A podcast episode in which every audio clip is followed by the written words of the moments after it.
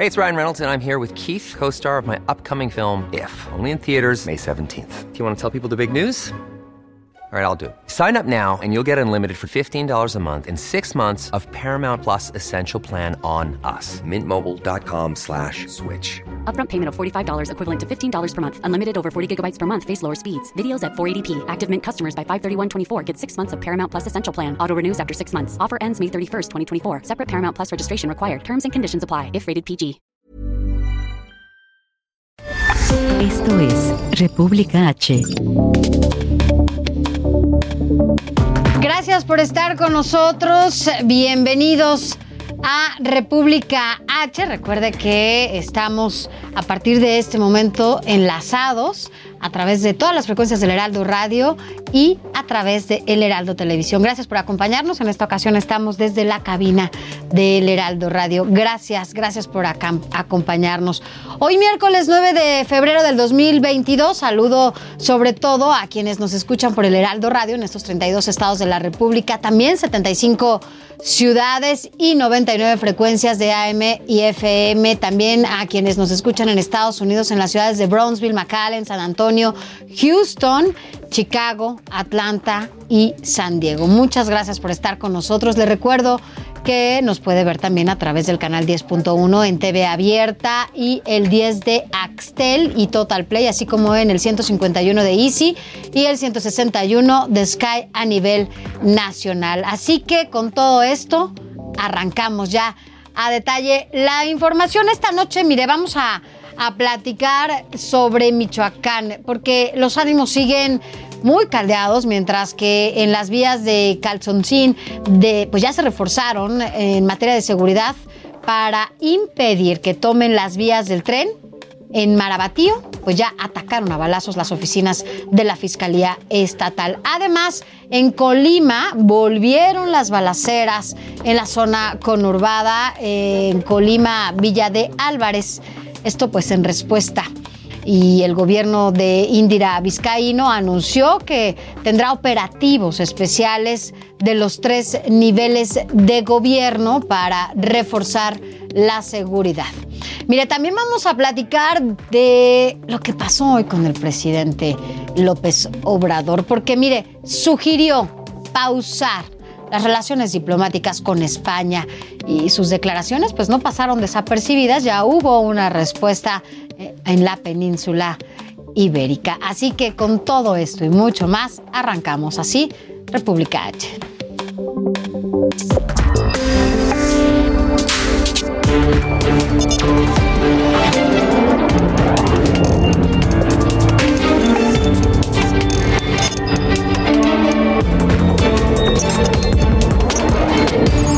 República H, con Alejandro Cacho.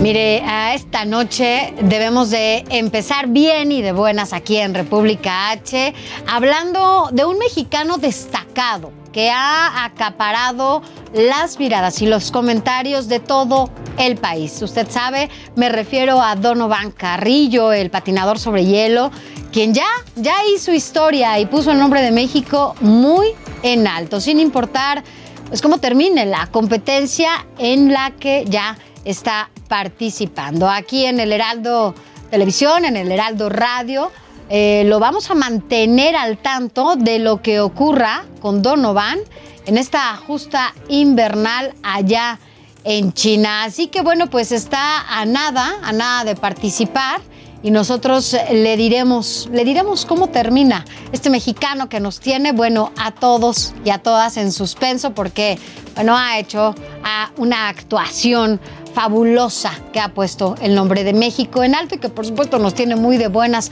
sobre todo en medio de tanto caos. Le diremos qué pasa con Donovan más adelante. Y bueno, vámonos a más información. En Michoacán, las autoridades, mire, le platicaba la situación que se está viviendo allá en Michoacán. Las autoridades reforzaron la seguridad en las vías del tren en Calzoncín con la presencia de 600 policías estatales y 400 elementos de la Guardia Nacional. Esto como respuesta al intento de los maestros de la sección 18 de la Coordinadora Nacional de Trabajadores del Estado, la CENTE, de tomar estas vías. La Fiscalía de Michoacán confirmó la muerte de Miguel Fernández, el M2, jefe de la Plaza del Cártel Jalisco Nueva Generación en Tierra Caliente. Luego de rumores sobre la muerte del capo, las autoridades aseguraron que su cuerpo fue ubicado entre los municipios de Tecapaltepec y Aguililla. Los familiares del M2 ya identificaron su cuerpo.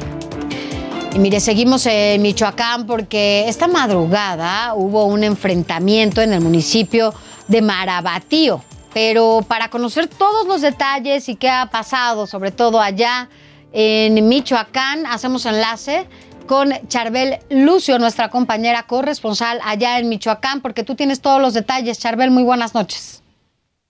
Así es, Sofía, muy buenas noches. Te platico que la Fiscalía General del Estado informó que esta madrugada se reportó una agresión con disparos eh, de armas de fuego a las oficinas de la Fiscalía General del Estado en el municipio de Marabatío, lo que ocasionó daños a la fachada de este inmueble.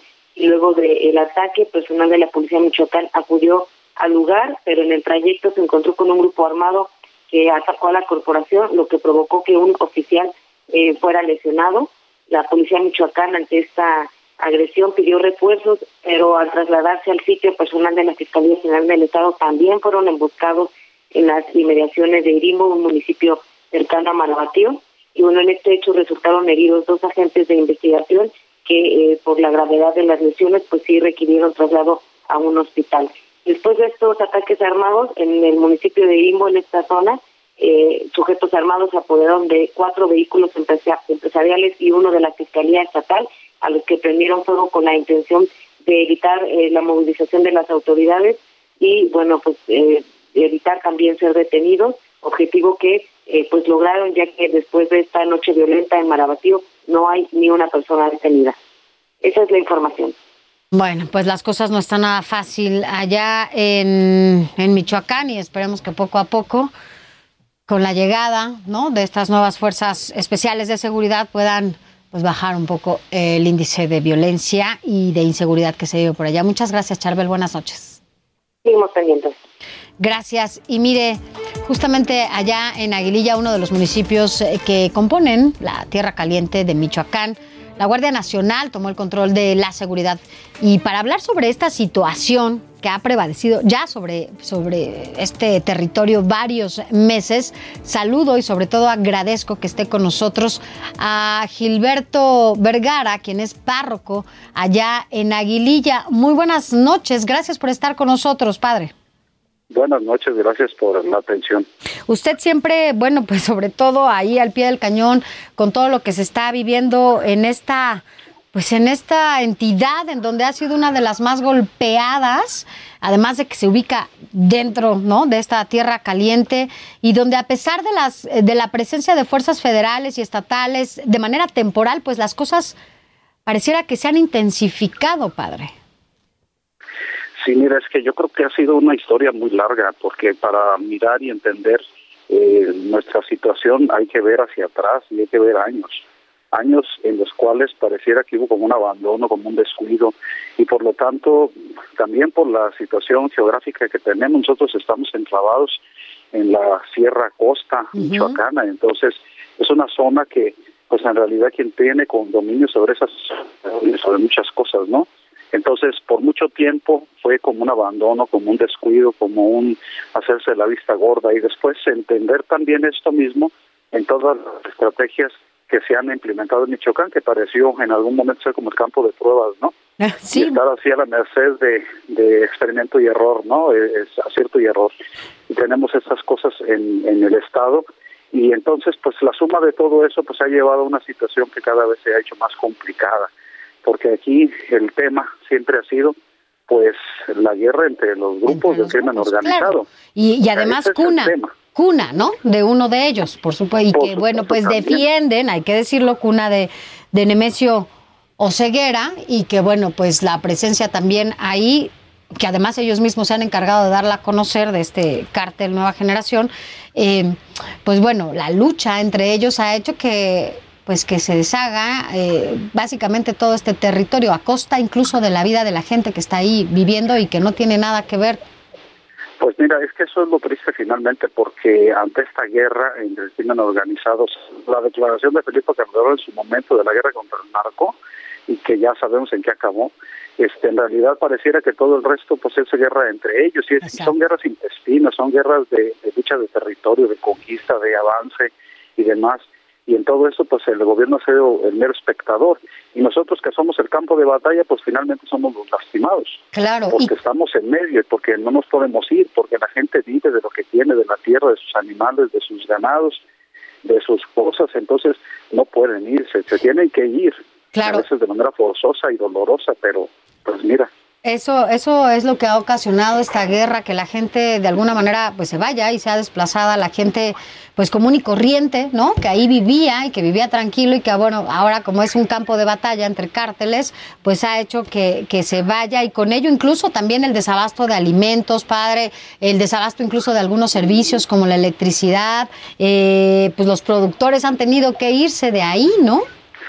Y sí, mira, pues yo creo que el punto aquí hay que ponerlo bien en, en- en contexto porque este hablan de un grupo o de otro. Yo creo que tan culpables unos como otros porque las cosas llegan a, y escalan en tanto porque es la lucha entre cárteles. Exacto. No nos olvidemos de pues de un cártel que es bien reconocido, del cual se está hablando mucho actualmente, pero no olvidemos todos los cárteles que están en derredor y que llevan su nombre gracias a que están unidos contra ese cártel.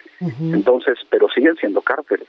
Aquí yo creo que no hay que negarlo, es eso. Y el problema, fíjate, curiosamente que el de Aguililla en, en este tiempo que se maneja y que hemos estado este, reportando, pues eh, el, el problema grosso nunca ha sido en, en la cabecera municipal, salvo en algún momento de cambio de territorio, de, de, de patrocinio, de liderazgo de los grupos, pero más bien nuestros problemas se han ido presentando por las fronteras que tienen, curiosamente, más allá de nuestro municipio. Entonces, y figúrate que ese mismo problema se va replicando, es una ola que va rompiendo hacia Cualcomán, y ya vimos lo que pasó, hacia. Tepalcatepec, ya sabemos lo que pasa, y hacia Buenavista. Entonces, es un problema que no se acaba, sino que va como mutando, va como cambiando, va como tomando nuevos rostros, ¿no? Entonces, ante todo esto, y ante esta situación, hoy entra el ejército de esa manera así como avasalladora, de esa manera grande, este hablan de, de, de retomar territorios, hablan de eso. Bueno, pues mira, la llegada es apenas un punto de inicio. Porque Ahora- llegar no tendría ningún mérito Claro. si llegan para no hacer nada, ¿no? O sea, yo creo que la llegada tiene que proponer y adelante tiene que haber una propuesta muy clara de pacificación y de reestructuración y etcétera. Padre, pero entiendo que, bueno, en esta ocasión incluso fueron elementos, el número de elementos que llegaron en conjunto desde el Ejército, Guardia Nacional y también Policía Estatal es un número mayor al que había llegado anteriormente, ¿no? Y que esto, bueno, de alguna manera, pues puede ayudar a que la gente se sienta un poco más segura y tranquila de que esto puede ayudar a, a bajar, ¿no? Eh, Bueno, sí, ese es un, una, una incursión así de ese tamaño no la habíamos visto, eso sí es seguro. Este y bueno, eh, que ayude, pues ya lo tendremos que ir viendo. Ahorita el, el, el tema no es que así como que la gente se sienta muy segura, porque este porque es un cambio, ¿ves? O sea, yo creo que tendría que ganarse la confianza del mismo gobierno para para demostrarnos que van con un plan bien definido y que van a colaborar y que van a, a pacificar, ¿no? O sea, eso todavía necesitamos verlo. Ahorita la entrada del nerviosismo siempre ha estado así como que, a- que- por el pasado, porque ya hace dos años, por ejemplo, el aguaje fue destrozado porque después de que entró el ejército o Guardia Nacional, dejan puertas abiertas y entonces después de ellos, no digo que ellos o directamente lo hagan ellos, pero siempre después de ellos queda terreno, tierra de nadie que alguien lo va a recuperar, alguien lo va a reclamar. Sí. Entonces, ese sigue siendo nuestro problema, porque ahorita la expectativa es, bueno, entre gobierno está, cuánto va a durar, cuál es el plan, y cuando se vayan, quién va a retomar, o sea, quién se va a echar encima de la tierra, porque finalmente estamos en tierra de cárteles. Padre, pero usted, eh, bueno, supongo que tiene contacto directo con toda la gente, sobre todo por esta situación que, que se vive allá en Aguililla. Pero ¿cuál, ¿cuál es la situación allá? Y sobre todo saber qué le dice, me refiero a la gente que acude con usted. O sea, ¿cuál es el sentir? Digo, ya sabemos que pues hay miedo, hay de todo, pero ¿qué esperan? O sea, al final, pues ahí hay mucha gente que tampoco se puede ir porque no tiene a dónde ir. ¿Qué le dicen? Pues sí, claro, mira, pero hay, pues hay de todo en un pueblo, ¿no? Hay gente que se siente más vulnerable porque vive más a las orillas, hay gente que que, que no puede irse, pero tiene que irse, hay gente, no sé, hay de todo, ¿no? Entonces ahorita, ahorita nada más es expectativa, es un poco, fue un poco de miedo al principio, porque pues entran, este, y entran a las 3 de la mañana, o sea, también, o sea, Sí, entran a la si a ti te madrugada. llegan, si a ti te llegan a tocar la, la puerta a las 3 de la mañana, pues te paniqueas indistintamente si te trae una buena noticia o no. O sea, yo creo que la expectativa, pero entonces yo creo que tienen que pasar los días para saber exactamente cuál es como la actitud tanto de uno como de otro. No, yo espero diálogo, yo espero colaboración, yo espero que, que sea una estrategia que incluya también, porque no puede ser nada más de fuera, sino que incluya y que y que nos dé opciones pues para ir creciendo, para ir están este, esperanzados con esta, con esta llegada y con el sí, sí, volumen de, de fuerzas que, y elementos que llegaron allá a Aguililla. Sí, sabemos pues que el volumen no, seguramente no se mantendrá por mucho tiempo, no lo sabemos, pero una presencia constante como han anunciado, pues eso sí, lo esperamos, lo esperamos desde antes. ¿no? Ya. Porque aquí habría que tener bien claro que no se trata de nosotros nunca hemos estado en conflicto con el gobierno como tal, pero sabemos dónde vivimos y sabemos este las circunstancias donde vivimos y eso siempre es riesgoso, ¿no? Ahora, otra cosa, finalmente, padre, eh, eh, ¿qué pasa con estos grupos que se han mencionado, algunos grupos criminales que se hacen pasar por autodefensas, ¿no? Porque traen armamento, traen, están patrullando y dicen que son eh, autodefensas. Eh, es peligroso, sobre todo en este momento que se estén llevando a cabo pues estos grupos, ¿no? De los llamados autodefensas. Mira, yo yo eh, calificaría, sí es riesgoso como tú dices, pero pero también es como como cuestionante, ¿no? El hecho de que de que existan civiles armados. Porque si el gobierno retoma unas poblaciones, pues los civiles no tendrían razón de estar armados. Entonces los autodefensas no tendrían razón de existir, de ser. Entonces como que eso más bien lo tendría que clasificar el gobierno como tal, ¿no? Sí. Porque en algunos lugares hay civiles armados y se tolera y se y se y parece como que se no sé si se fomente pero por lo menos se tolera. Y por qué este o sea por qué hay muchos por qué ves o sea eso no lo tendría que clarificar el gobierno. Este porque finalmente también parte del temor y de la desconfianza que ya te decía hace un momento es precisamente porque muchas de las personas dicen que el gobierno viene de manera facciosa, como que viene inclinado por un lado, como que viene protegiendo a uno y atacando a otro, y entonces eso eso es como una idea colectiva, ¿no? Que nos tendrá que, si finalmente, despejar el gobierno como tal con su actuar. Ya. Pues sí, es un arma de dos filos, ¿no? Y por un lado y por el otro es una moneda en el aire, porque no hay. Sea, vaya, entiendo que por lo que nos dice padre Gilberto Vergara, quien es el párroco eh, de Aguililla, estamos platicando por, con él por la situación en la que se encuentran en estos momentos de violencia y el arribo de tantas fuerzas federales, estatales y del ejército a este lugar. Eh, la esperanza que tienen ante la llegada de estas fuerzas, ante este nuevo gobierno, ante que no sea solamente una llamarada de petate el hecho de que lleguen tantos elementos y que ojalá ayude a que disminuyan y a que controlen, ¿no? Finalmente la, la, situación, porque efectivamente esto no es algo de ahorita, es algo ya de muchos años, ¿no? Y no ha habido gobierno alguno que le atine y que pueda ayudar a que la situación en Aguililla eh, sea pacífica y que la gente viva tranquila. Pues sí, mira, yo creo de una manera muy, muy acertada cuando es una moneda en el aire puede ser una cosa, puede ser otra. Uh -huh. Pero nosotros no estamos para la suerte, estamos para certezas. Exacto. Y si el gobierno nos trae certeza, pues bienvenido, ¿no? Si el gobierno nos trae un tal vez, pues eso no es suficiente. No, no, pues deseamos todos que ya en cada uno de los municipios de, de este país, sobre todo en uno como Aguililla, la gente eh, pueda salir tranquila, ¿no? De sus casas y regresar tranquila. En tanto, bueno, pues la situación siga así, será complicado. Pero bueno, confiamos desde acá también que, que todo esto ayude y que esta nueva estrategia de seguridad, sobre todo, pues contribuya a que las cosas sean mejor para todas y todos allá. Gracias, bueno, muchas gracias. Diría, sí, yo te diría finalmente que, mira, en esta guerra absurda que hemos batallado, que hemos librado, hemos padecido mucho tiempo, nosotros no somos contrincantes, nosotros Exacto. tampoco somos cómplices, pero tampoco queremos ser víctimas. Claro. Finalmente queremos que alguien haga su trabajo y lo haga bien. Así es, y nosotros gracias. también esperamos que así sea. Gracias, gracias a Gilberto Vergara, quien es, bueno, pues el párroco de allá en Aguililla. Gracias y bueno, estaremos en contacto permanente. Muchas gracias, buenas noches. Gracias. Gracias. Son las 8 de la noche ya con 19 minutos. Seguimos. Colima, en República H.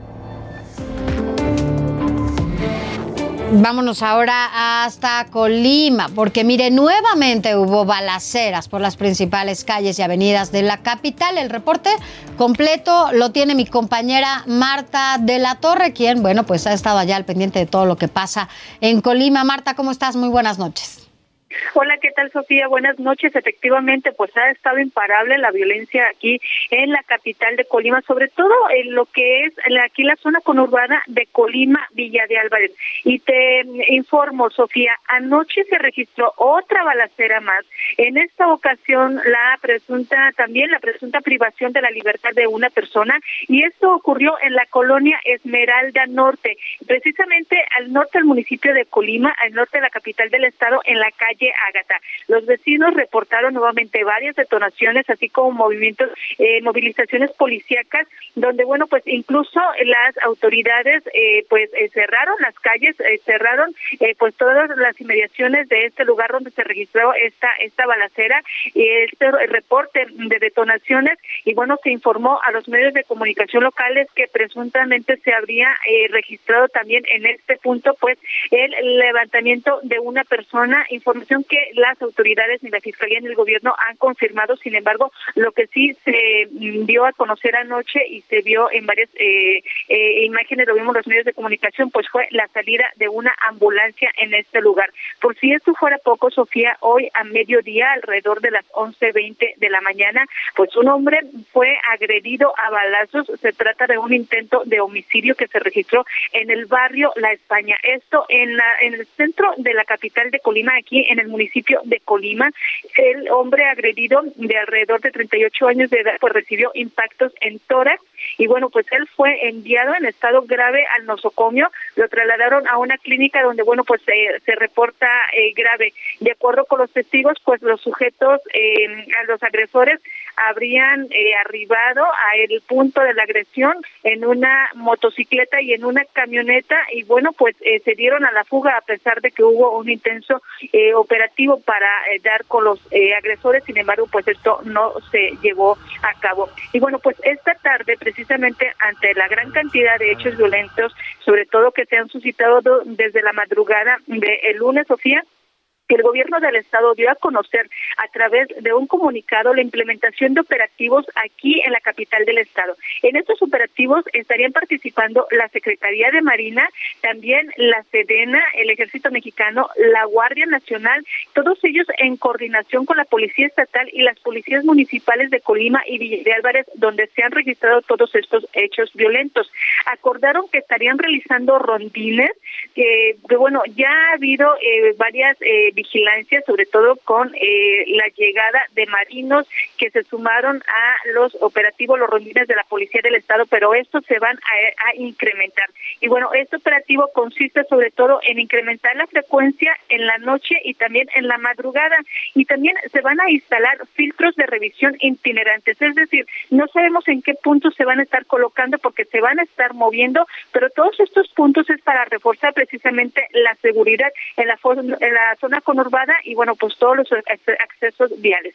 En este sentido, la gobernadora Indira Vizcaíno Silva pues pidió a la ciudadanía su comprensión ante las molestias que todo esto pudiera generar y bueno, dijo que esto se pues eh, esta decisión se tomó debido a la preocupación de las familias sobre todo porque eh, para que se refuerce la seguridad. Y aún con estos operativos, Sofía, en la tarde, hace unos momentos, pues se llevó a cabo el homicidio de una persona, esto en la avenida San Fernando, en el céntrico lugar de aquí de Colima, donde una persona que esperaba el alto, pues bueno, pues fue eh, asesinada eh, mientras sus agresores se dieron a la fuga solamente a unos metros de la plaza del mismo nombre. Es la información, Sofía. Bueno, lo importante, Marta, de la Torre es que ya se tomaron medidas, que la gobernadora actuó más rápido, ¿no? Y que esto, bueno, como dice, pues a lo mejor puede crear algunas molestias por estos patrullajes, pero lo importante es la seguridad que ya arribó hasta Colima. Gracias, Marta, y estaremos en contacto contigo más adelante. Gracias. Gracias, estamos pendientes. Gracias, estamos pendientes. Mire, es momento de ir a, a, una pausa, a una pausa comercial.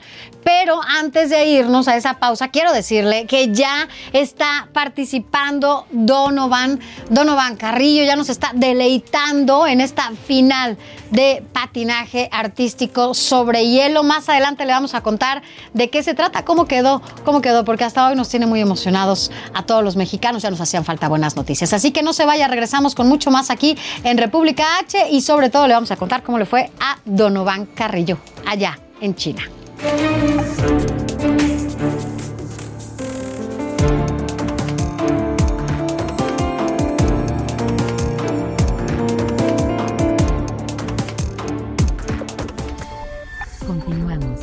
República H. Con Alejandro Cacho. Continuamos. República H. Con Alejandro Cacho. It's that time of the year. Your vacation is coming up. You can already hear the beach waves, feel the warm breeze, relax, and think about work. You really, really want it all to work out while you're away. Monday.com gives you and the team that peace of mind. When all work is on one platform and everyone's in sync, things just flow wherever you are. Tap the banner to go to Monday.com.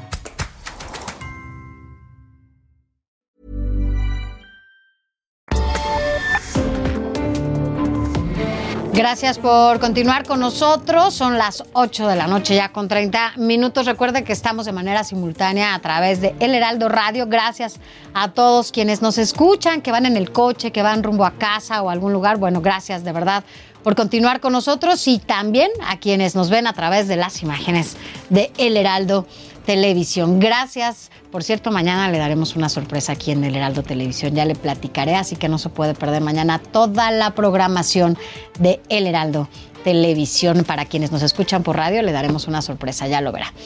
Gracias y bueno, vámonos a más información, al detalle de todo lo que hemos platicado aquí con usted. Mire, sigue mucho, sigue todavía dando mucho de qué hablar este uso de ivermectina por autoridades de la Ciudad de México. Es por ello que el Congreso local, bueno, pues enviará tanto a la Secretaría de Salud, Oliva López, como al director de la Agencia Digital de Innovación Pública, José Merino, un cuestionario para que informen sobre la metodología usada en el análisis que encabezaron sobre la entrega de kits médicos con este medicamento a pacientes con COVID-19. Pese a los señalamientos de la Organización eh, Panamericana de la Salud y del gobierno federal respecto a que la ivermectina es un medicamento que no debe usarse como tratamiento para el COVID-19.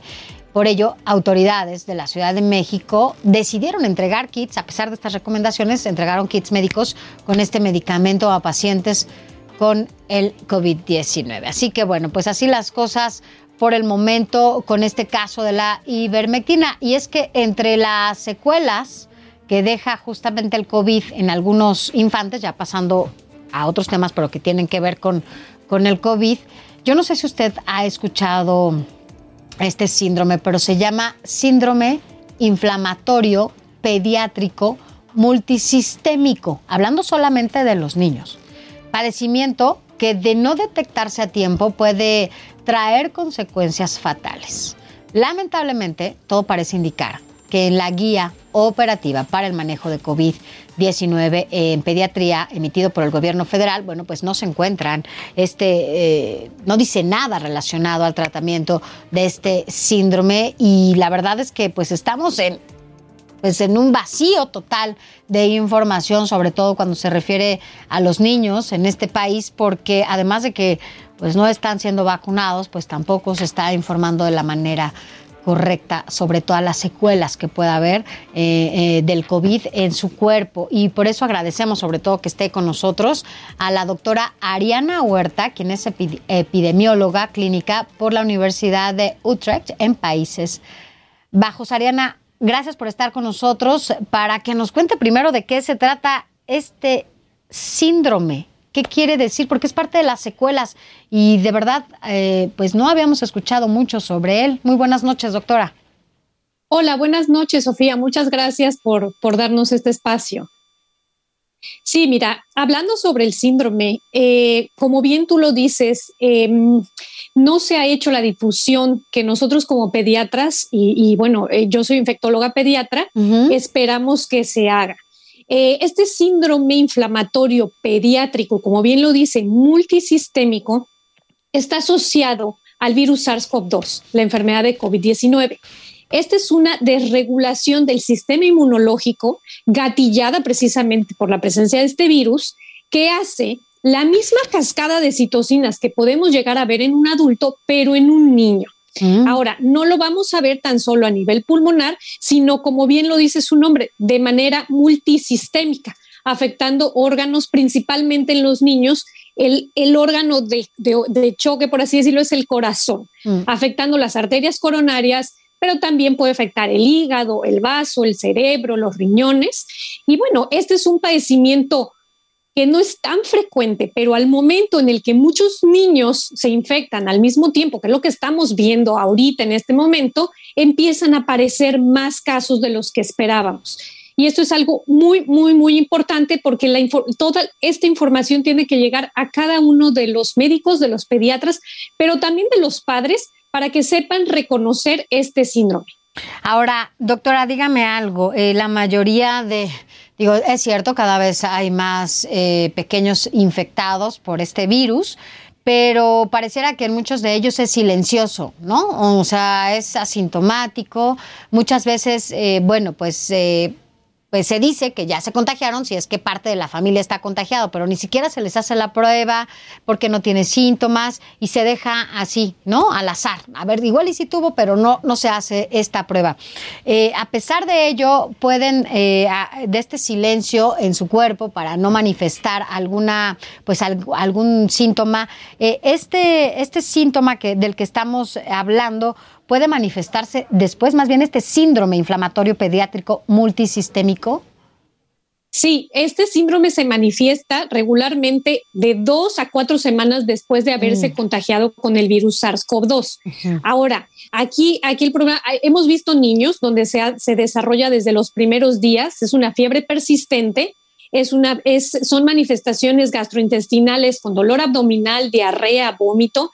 También podemos ver manifestaciones en la piel, rash en la piel, eh, síntomas mucocutáneos como labios cuarteados, lengua roja en fresa, ojos rojos con conjuntivitis, manos hinchadas, manos que se descaman. Y eh, esto es algo muy importante porque eh, nos están llegando niños con diagnóstico con diagnósticos erróneos o con ya diagnóstico tardío, donde ya vemos niños donde nos puede traer ya daños en el corazón o en múltiples órganos. ¿Qué, ¿Cómo qué daños? ¿Cómo que, como que eh, porque dice tardíos o, qué, qué, qué es lo que está pasando? ¿Por qué llegan a, así? claro, aquí lo que está pasando es que eh, tienen, se presentan fiebre posterior al contacto con el virus puede ser una semana, dos, tres o inclusive cuatro, que se suman con síntomas gastrointestinales y de esta forma muchas veces se confunde con algún padecimiento gastrointestinal. Le dan diagnóstico erróneo de que pudiera ser una gastroenteritis y eh, em, es, eh, digamos que al, al momento de que no se da el diagnóstico certero, se va perdiendo tiempo. El niño continúa con fiebre, la fiebre generalmente dura más de cinco días y entonces por dentro es en donde la inflamación empieza a hacer, pues de las suyas, inflamar los diferentes órganos y en el corazón vemos dilatación de las arterias coronarias. Y aquí lo que, lo que estamos nosotros enfrentándonos tenemos dos cosas. Una, en la Guía Nacional de, de Operativa para el Manejo de COVID-19 en Pediatría, describen este síndrome. Sin embargo, no hay una descripción del tratamiento. Al no ver una descripción del tratamiento que es a base de gamaglobulina junto con esteroides, dependiendo del caso de la severidad, entonces el médico no sabe, el, que lee esta guía nacional publicada por el, el, gobierno de México, no sabe cómo tratar este síndrome. Entonces, el primer problema lo estamos teniendo ahí, en donde no, no, el, médico de primer, del, del, primer contacto no sabe cómo, cómo manejar. No es un manejo que se pueda dar en una institución de primer nivel. Sin embargo, bueno, en, en, otras instituciones deberían de contar con este biológico.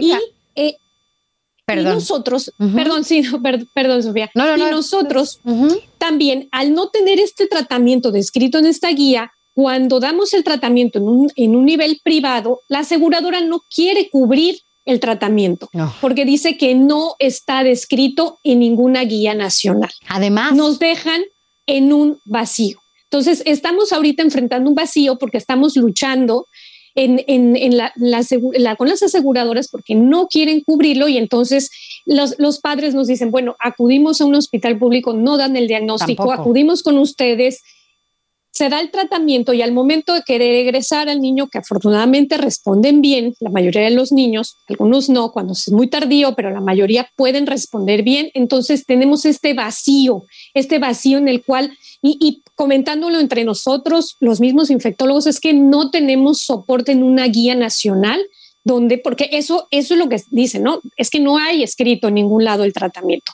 Y entonces tenemos que irnos nosotros a guías internacionales porque todos los países tienen incluido el tratamiento de este padecimiento que no va a ser poco común y que vamos a quedarnos con él a partir de que apareció, porque esta es una enfermedad nueva que aparece en abril del 2020 asociada a este virus SARS. Pues ojo aquí, porque el tema de las aseguradoras también eh, pues es importante, ¿no? Porque bueno, ha habido mucho problema con ellos, incluso desde el inicio de esta pues de esta enfermedad de COVID-19, como al inicio se resistían un poco a atender a pacientes con COVID, sin embargo, bueno, después lo tuvieron que hacer, ¿no? Y bueno, pues ahora este nuevo síndrome que no pueden atender, ¿no? Porque no hay una guía o porque no hay información o porque simplemente se niegan las aseguradoras, bueno, las aseguradoras pues también es un es un gran gran tema y tendremos que que rastrearlo. Doctora, siempre es un gusto platicar con usted y bueno, pues no dejemos de hablar, sobre todo porque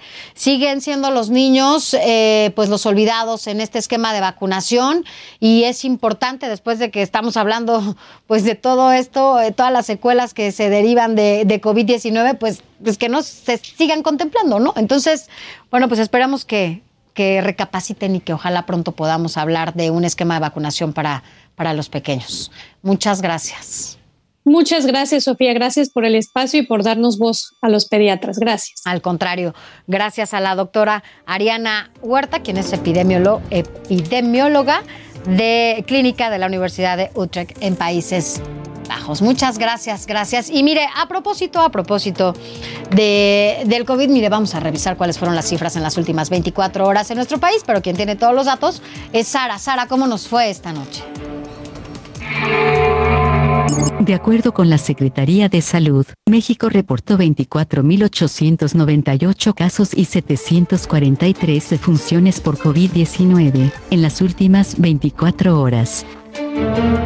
Bueno, imagínese, 24.898 ayer eran poquito más de 6.000, vaya que hubo una diferencia importante, pero ojo, aquí el tema son las defunciones, que llegamos a 743. Es un número cada vez mayor cuando nos referimos a las defunciones. Así que, por favor, no deje de cuidarse, use el cubrebocas y sobre todo vacúnese. Ya están vacunando a partir de lunes a las personas de 30 a 39 ya en el refuerzo. Así que hay que blindarnos lo más posible. Pero hay más información de COVID-19. Vamos a un resumen. En Nueva York dejó de ser obligatorio el uso de cubrebocas en espacios cerrados, especialmente en comercios, restaurantes y empresas. Además, su gobernadora indicó que de ahora en adelante serán las ciudades o empresas las que determinen el uso de cubrebocas en lugares cerrados. En México, la Suprema Corte de Justicia de la Nación avaló que gobiernos estatales dicten normas sobre el uso obligatorio de cubrebocas durante emergencias sanitarias. Precisó que tanto la Federación como los gobiernos estatales tienen autoridad para legislar sobre el tema. Marta Espinosa, secretaria de Salud en Colima, hizo un llamado a la población a no confiarse. Explicó que aunque la variante Omicron ha demostrado ser una enfermedad más noble, el 30% de los casos de COVID detectados corresponden a Delta. Sepa que ha demostrado ser más agresiva y mortal que la primera. En Jalisco, el gobernador Enrique Alfaro anunció una disminución de casos de COVID-19 en el estado. Además, informó que con el regreso presencial a clases del sistema medio superior y superior de la Universidad de Guadalajara, se mantendrá un monitoreo permanente entre la comunidad estudiantil. El gobierno de Nayarit anunció este miércoles el regreso a clases presenciales en todos los niveles educativos del estado, aunque también se permitirá conservar la modalidad en línea para estudiantes que así lo consideren.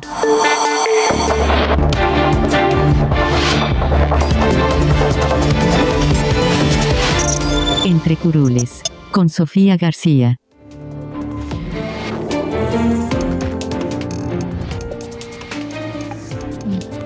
Vamos a platicar ahora aquí entre curules lo que ha pasado allá en el Congreso, lo que está pasando, eh, bueno, en el Congreso de la Unión, sobre todo en San Lázaro, en la Cámara de Diputados, y qué está pasando con estos emisores del gobierno de Estados Unidos para que puedan evitar que se concrete la reforma eléctrica tal y como la quiere el presidente de la República. Mire, nada más como contexto, vamos a, a recordar que los trabajos del Parlamento abierto sobre la reforma eléctrica pues van a extenderse de inicio hasta el lunes 28 de febrero. Y ese día, bueno, pues darán a conocer cuáles las conclusiones con eh, los coordinadores de todos los grupos parlamentarios. Ahí estarán todos ellos.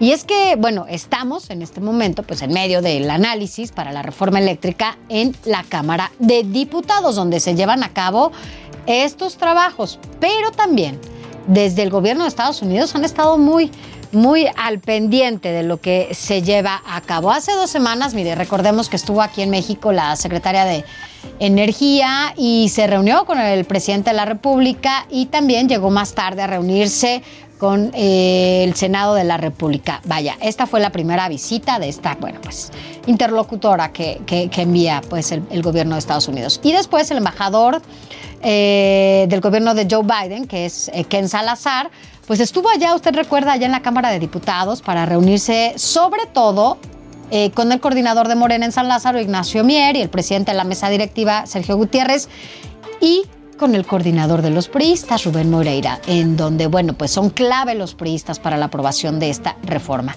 Mire, contrario a lo que todo mundo cree, porque todo mundo, hasta lo celebraba el presidente, todo lo que había dicho ahí que en Salazar. Bueno, pues contrario a todo lo que parece, pues no fue a adular nada, ninguna reforma de López Obrador, ni nada por el estilo, ni a felicitar a los legisladores oficialistas. Al contrario, fue estrictamente a revisar cuáles eran los trabajos eh, que se estaban llevando a cabo y sobre todo, pues a cuidar los intereses que tiene Estados Unidos en México.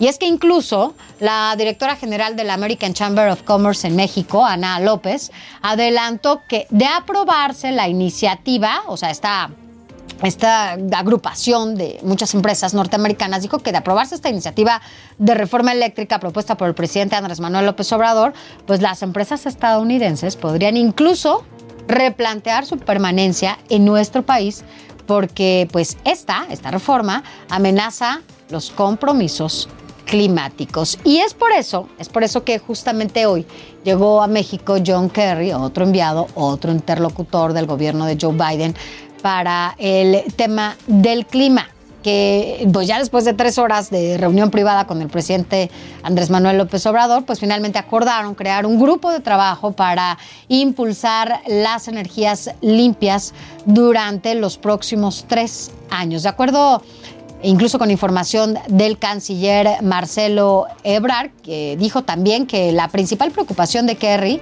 es acelerar la producción de energías limpias en la región y que no se utilicen combustibles fósiles. Así que bueno, pues así fue como se llevó, así se sigue cocinando pues esta reforma en la Cámara de Diputados, veremos qué sigue, sobre todo para evitar que la CFE centralice y monopolice toda la energía del país y con ello pues eliminar la posibilidad de una libre competencia en todo el país. Por lo pronto Estados Unidos está revisando que se cumplan los compromisos firmados en el TEMEC. Así las cosas hasta hoy. Veremos qué sigue en esta relación entre Estados Unidos y México, sobre todo con lo que tiene que ver en la reforma eléctrica. Son las 8 de la noche ya con 47 minutos.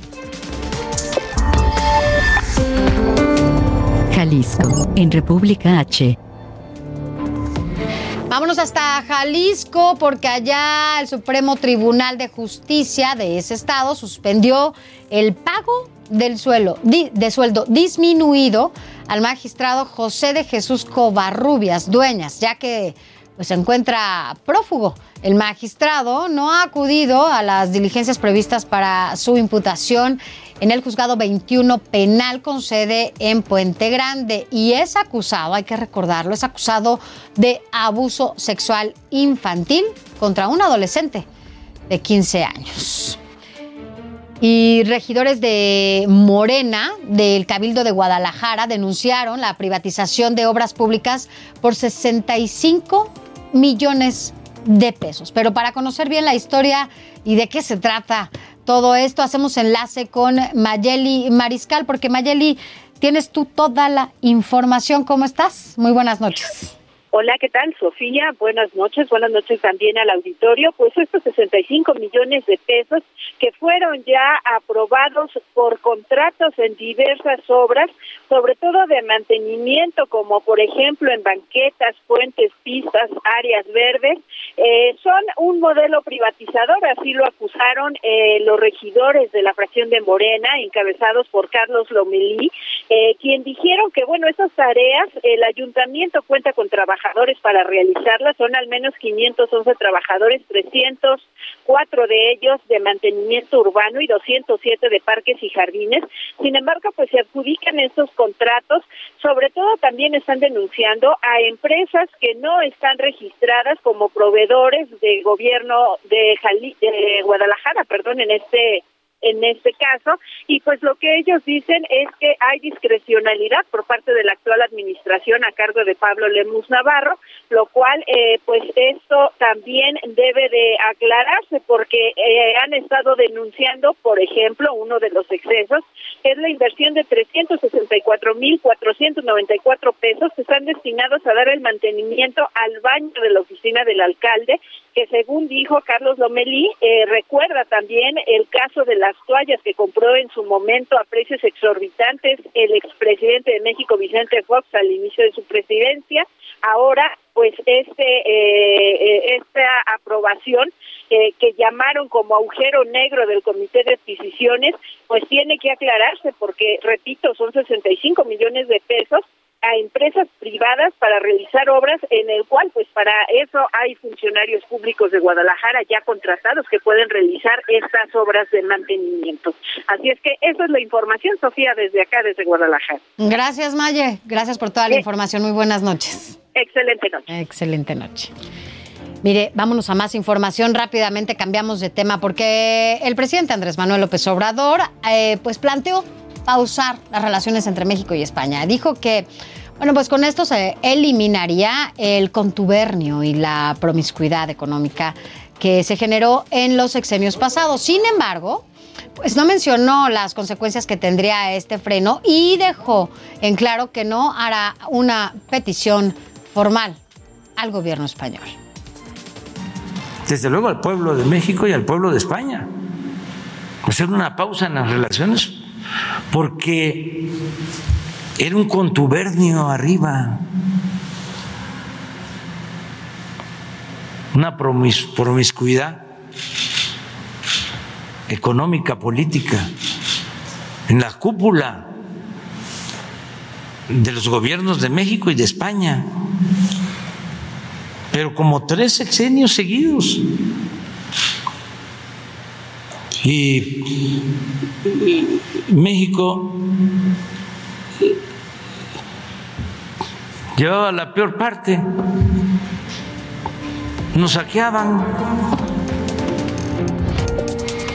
Y mire, hubo una respuesta ya. El ministro de Exteriores de España, José Manuel Álvarez, se mostró sorprendido por las declaraciones del presidente Andrés Manuel López Obrador en las que dice pues que habrá una pausa en las relaciones con España. Y esta fue la reacción Yo lo que voy a hacer es verificar exactamente cuáles sean esas declaraciones, el alcance. Entiendo que se han hecho en un contexto informal, a pregunta de un periodista y por supuesto no supone una posición oficial o un comunicado oficial. Pero insisto, eh, estoy verificando esas declaraciones. En cualquier caso, si se han producido, y esa es la palabra que he usado, una pausa en las relaciones, que vuelvo a insistir, no tiene ninguna traducción oficial, ni se nos ha comunicado nada oficialmente de ningún tipo. Eh, habría que preguntarle al presidente López Obrador qué es lo que ha querido decir con eso y cuál es el tenor oficial que le da a esas eh, declaraciones.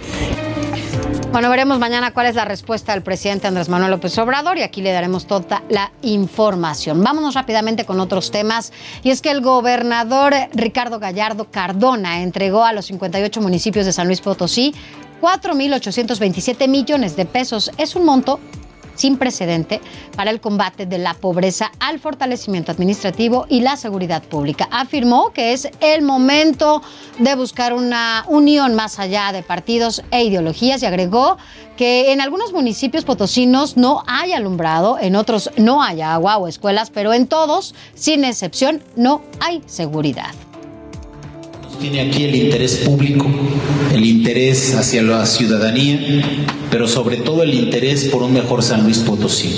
Estoy seguro que si seguimos uniéndonos municipio y Estado, podemos lograr muchas cosas.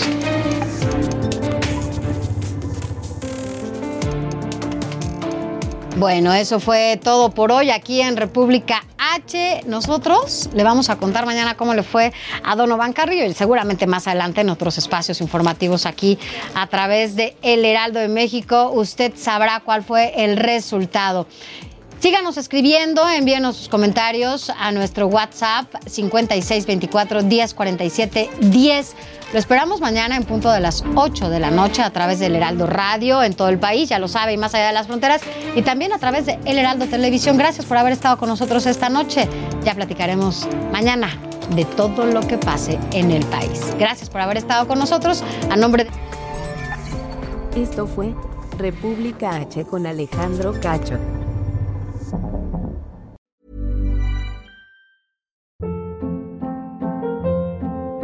Hold up. What was that? Boring. No flavor. That was as bad as those leftovers you ate all week. Kiki Palmer here, and it's time to say hello to something fresh and guilt-free. Hello Fresh. Jazz up dinner with pecan-crusted chicken or garlic butter shrimp scampi. Now that's music to my mouth. Hello Fresh. Let's get this dinner party started. Discover all the delicious possibilities at hellofresh.com.